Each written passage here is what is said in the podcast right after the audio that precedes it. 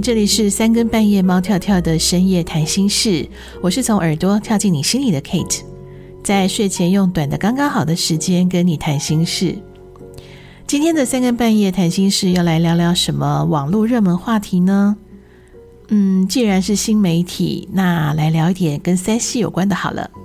那你不要以为 Kate 只会谈情说爱哦三 C 科技运用我也有一些使用心得啦。你有在使用 Chat GPT 吗？嗯，对于我们文字内容创作者来讲哦，Chat GPT 已经是很密切的工作伙伴了。嗯，Kate，我是依照需求，然后已经请了好几个 Chat GPT 的助理，也就是说，我是开好几个对话。嗯，因为这是一个不需一个必须要去不停的训练，让 AI 可以更精准的呃提供我需要的内容的一个训练过程，所以对我来讲就必须要分各种呃不同的对话框，然后来做呃磨合吧。对，它是一个训练的嘛。对，那有的呢是很擅长写访纲，有的专攻节目企划。然后也有的呢，很会把呃我提供的关键字或是关键的句子串接成一段内容，嗯，他们各有擅长。那我相信听众里面一定有很多人比我还要熟练。那市面上也已经有一些就是怎么样使用的书籍了。那我今天我就当然不会讲这个部分了。嗯，很会用的人其实就知道怎么去下达精准的指令，让 AI 助理可以把工作做得更好。不过，我想也应该有一些呃，目前在听节目的人，可能只是听过 Chat GPT，还没有使用过，所以呢，也许不太知道我们讲的发烧话题是什么。那我在网络上看到的发烧话题呢，我想，嗯，还是把它背景先说明一下好了，因为其实它不只是 Chat GPT，还包含了所有跟 AI 人工智慧相关的对人类的一些改变和冲击吧。所以，我想这个是否熟悉三 C 运用，这个是无关，而是一个呃时代冲击的观察。好，首先我来先介绍一下 ChatGPT 是什么。呃，这是在二零二二年十一月三十日，呃，OpenAI 发布了 ChatGPT 聊天机器人。嗯，这个问世之后，等于从此 AI 全面而且精准又高效率的来为我们人类处理资讯。而且它是可以跟我们做对话的，因此呢，在业界还有在就是我们一般社会大众的生活当中投下了一颗震撼弹，它就成为呃使用者增长速度最快的一种应用程式。真的，你想想看，从去年十一月到三十号到呃十一月三十号到现在，其实也不过才刚过半年多嘛。可是大家已经可以感受到，呃，ChatGPT 它的威力和威胁了。从原本的好奇到后来各种的不安，大家开始发现它强大的功能可能也会带来一些危机。网络上最热门的话题呢，包括像现在的工作和学习模式，是不是需要做一些检讨？比如说像，呃，大家有可能听说有一些学生，他们好像就用这个 ChatGPT 来写报告，可是事实上有用过的人就知道，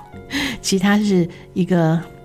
会很像很像论文，但实际上里面有一些观点可能是虚构的。我觉得这很好，这就惩罚那些没有用功的学生。你不要以为你用这个不会被发现，嗯，因为现在教授用比对资料一下就知道那个资料是真是假了。好，这就另外一个层次了。那不过人 AI 人工智慧的来临，呃，我们一般人的评价是如何呢？在网络讨论的部分啊，呃。在分析这个讨论数据当中，发现一个很奇妙的现象，也就是说，从讨论的文本分析来看，哎，奇怪了，大家普遍是抱着比较负面的态度。哎，我们先就好感比较多的部分来讲好了，就是呃，很多人跟 Kate 一样哦，就是会用 ChatGPT 来进行创作，呃，大家也会可能不一定是呃正式的像工作的运用啦，可能有一些是一种娱乐吧。总而言之，大家对 AI 能够达成的任务呢，是感到惊讶的，也会讨论到，哎，怎么样可以让这些指令能够更精准？或者是有些人会跟他试着对话一些比较敏感的话题，包括国族认同啦，或者是性别认同之类的，对，就是一些价值观的讨论。然后大家就会分享说：“哎，我怎么样可以得到呃很奇妙的答案等等。”那这个可能娱乐或是工作上面，大家是给予正面的。但是比较负面的呢，大家是呃，就是网大多数的网友啊，对于 AI 强大的功能感到担忧。他们会认为说，急速的科技发展，它其实就是一个双面刃啦。那如果人类还没有完整的掌握 AI 的这个潜能，然后就不停的去让它越来越进步，会不会有一天呢，就会被反扑？甚至也有人提到啊，人类是不是终将毁灭于自己的手上呢？那这里面其实就传达了对于 ChatGPT 或是任何 AI 人工智慧的呃不信任啦。那当然也有网友是会认为说，诶，在查资料的时候，好像对于他提供的资料，乍看之下好像是真的，可实际上是虚拟的。诶，所以这个时候就会觉得，嗯，他好像并不是真的可以这么值得信任哦，所以就感到失望了。关于这个这个经验，嗯，Kate 我也是曾经有过的。我发现啊，他怎么给我的资料，事实上就我所观察的是差距很大。我就跟 ChatGPT 就有一个，也算是我自己情绪上面的一个小小的发泄啦。我就指责他，就是你是一个人类已经在开始信任的呃助理了，科技助理了，所以你的资料是不可以这样呃贸然的提供的。诶，我的 ChatGPT 小助理们呢，就很很有趣的跟我抱歉了，然后对于我什么呃感不好的感受感到呃不好意思，嗯，好有礼貌的 AI 哦。好啦，关于这些各式各样的讨论哦，大家可以在。YouTube 上面可以看到，那其中这个呃网络声量最高的，大家会推荐的是老高和小莫的频道哦。如果你不太了解什么是 ChatGPT 啊，人工智慧啊，诶，或许可以先从他们的频道来看一看，了解一下就是 AI 它对于人工呃对于人的世界啊可能带来的一些冲击啦，或者是嗯它未来的趋势可能会是什么。那对我来讲，其实我是很乐见 AI 人工智慧出现的，因为资讯快速流通，然后讯息爆量的时代，我们真的很需要一个可以协助处理还有会诊的呃一个科技助理。嗯、呃，因为真的讯息量太大的时候，我想任何一个人类的脑袋可能都没有办法这么快速的呃处理各式各样的东西了。那当然是因为我工作的呃性质的关系，我确实是把他们当做助理哦。所谓的助理呢，就是处理比较基本的工作，比如我前面提到的，比如说设计访纲啊、做企划大纲啊等等。但是最后要拿出去，还是要由我自己把关，尤其是文字的润饰啊。那基本上我自己毕竟还是文字工作者嘛，所以我必须要有我自己的风格啊，我自己的说法这样子。所以我的。呃，这个任务就比较像是主编了。那 AI 帮我处理的部分呢，就是搜集资料、架构规一一些这个规划的部分。但是内容怎么说、怎么做，然后嗯，怎么样去表达一些情绪的东西，这就还是需要人类的智慧，才不会让好像我们大家的作品怎么端出去都很像这样子。嗯。当媒体呢谈到 AI 人工智慧的时代来临的时候呢，其实我第一时间脑海出现的就是一部电影《Electric Dreams》，呃，台湾这边是叫《神通情人梦》，好像嗯、还有其他的翻译吧。